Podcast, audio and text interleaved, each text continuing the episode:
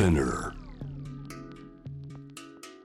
グローバーがお送りしております J-Wave ジャムダープラネットさあここからは海外在住のコレスポンデントとつながって現地の最新ニュースを届けてもらうニュースフロムコレスポンデント今日はミャンマーにつなぎます。ヤンゴン在住ミャンマーから世界にミャンマーのエンターテインメントを届ける会社メイクセンスエンターテインメントゼネラルマネージャーで現地初新世代ブロガーが作る情報プラットフォームワールドボイスでミャンマーの今を発信しています。新町智也さんよろしくお願いします。よろしくお願いします。新町さんお久しぶりです。お元気ですか？なんとか、なんとかやっておるというところです。いやー以前からこの厳しい状況政治状況、えーそちらでしか感じられないようなこの実感のこもったお話リポートしていただいてるんですが、現在のヤンゴンどんな様子ですか？はい、そうですね。だいぶあのーこの時期涼しくなってきたんですけれど、まだまだ暑い日が続いておりまして、うんもう30度を超える暑さの日もあるので、うんやはり日本人の僕としてはすごく年末感がないというか、ねまあそういう時期がどうもあのブレてしまうなと思いで、まあ日々過ごしているところですね。で、まさにその軍の姿勢っていうのがずっと続いちゃってるような状況なので、なんと言ったらいいんでしょう。表では感じられないすごく不穏で。その閉塞感っていうのを毎日感じながらあの外国人である僕も過ごしているような感じです。う。ん。えーではそういったヤンゴンから具体的にいくつかのニュースから伺っていきたいんですがまず最初のトピックお願いします。はい、えーまずは日本人映像作家そしてジャーナリストでもある久保田徹さん解放時のヤンゴンでの反応と、えー現在のミャンマー司法についてお話ししたいと思います。久保田さん拘束時点ですね、えー7月末から国内での軍への避難や久保田さんの解放への呼びかけは数多く見られました。はい。しかし次第に軍からの弾圧を恐れてその声はだんだん小さくなっていったように思います。うん。SNS 一つの拘束あ一つの投稿がですね拘束や投獄最悪の場合は軍から殺害される恐れがあるためです。新町さんその SNS 一つの投稿でというのは例えばはい。どんなケースがあったんですか、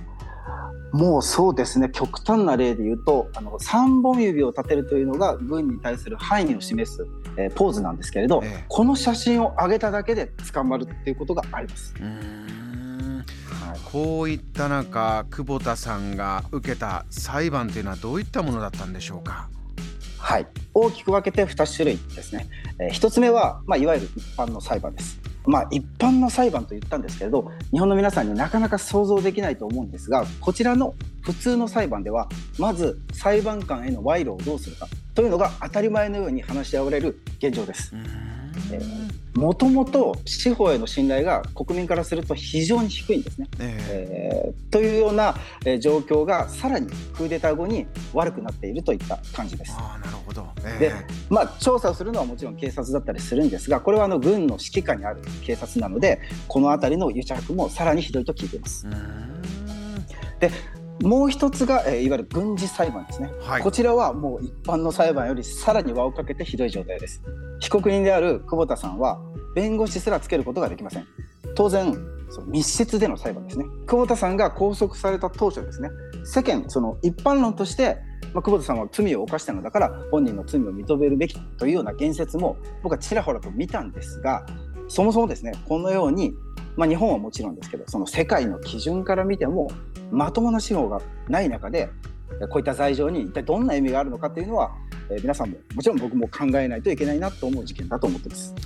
新町さんあの改めてその久保田さん映像作家久保田徹さんの状況を、はい。えー確認したいんですがこの2つの裁判を受けて、えーどういった、えー判決結論でこう解放ということになったんでしょうか、えー、とトータルでですね10年という罪状だったんですね。でその中にはいわゆる入管法違反といって、まあ、簡単に言うとビザで許可を取った以外の行動をしましたね。まあ、これはあの一般の人でも、えー犯してしまいがちな罪なんですがやはりひどいのは、えー例えば電子、えー取引法違反みたいなことだったりこれは彼の過去の作品が国にとってマイナスであるというような、まあ、罪なんですね。つまり今回捕まったのとは関係ないことが、えー罪状に挙げられていたり、うんえーさらには扇動罪でこれは結局あの証拠が捏造されてたっていうのが久保田さんの証言から分かったんですが、まあ、デモに参加したデモを扇動したということを言われてるんですけどその時に撮られた証拠写真、えっと、久保田さんがまるでデモをやっていたかのように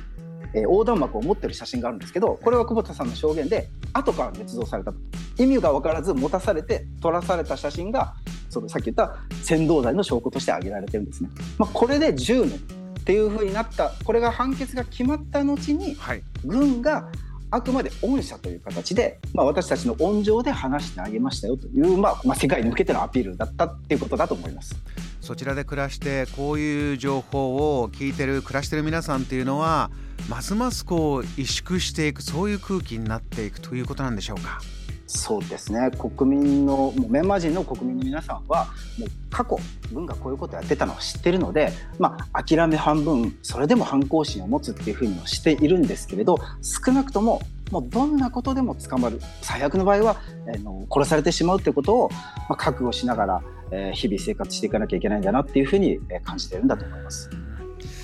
ではですねもう一つのトピックも解説お願いしたいと思います。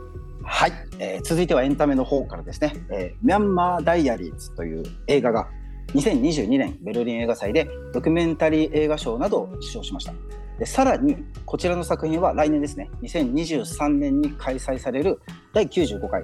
アメリカアカデミー賞にエントリーされたことが明らかになります、えー、内容ですけれどもどんな作品なんですか？はい。こちらがですね、えー、ミャンマー国内の映画クリエイターと国外の協力者ですねこの中にはミャンマー人以外の方々もいます。そういった人々の、えー、で作られた映画なんですね。今のミャンマーではもうカメラを持っているだけで、えー、軍や警察に拘束される状況です。でそんな中での撮影というのは本当にあの危険を伴うものででこの映画には実際にクーデターの後ですね、えー、ミャンマーの状況を国民自身がスマホなどで撮影した映像を使っているその部分とまあ、事実をもとに俳優たちが演じて作られた部分っていうのがありましてでこのドキュメンタリーとフィクションのハイブリッドな作品として発表されています。もうこの映画ですね。やっぱりこう世界にエンターテインメントとして、はい、あのミャンマーの今をですね広く知ってもらうきっかけになることをですね僕もやはり一応同じ映画人としてですねすごく強く願っている状況です。でなんとか彼らに先行してっていうことではないんですけど僕も映画を作りたいなと思って、まあ、こんな時期ですけど密かに比較してるものもあるので、えー、負けずに頑張っていきたいなと思ってると思います。そうなんですね。どんどんあの発信をしていってと。新町さんそのご自身で考えてこうやろうと言ってる時にリスクや危険を感じることはないですか、はい、いかがですか？えー、難しいところなんですけれどリスクはもうこちらで生きてるだけであるっていう状況だと思うんですね。これはあのミャンマー人の人もそうですしもちろん僕ら外国人もそうだっていう状況でじゃあ黙っていてもいいのか何もしなくてもいいのかっていう、えそこにの選択をどうするかっていうことなのでもちろん全ての人が行動しなきゃいけないわけでもないですし、えー、そこはもう皆さんの選択だと思うんですが僕はやっぱりミャンマーにいる日本人としてできることをやっていきたいなっていうふうには考えています。わかりました、えー、新町さん大変な中お話ありがとうございました。チェズーティンバーでありがとうございました。JAM The Planet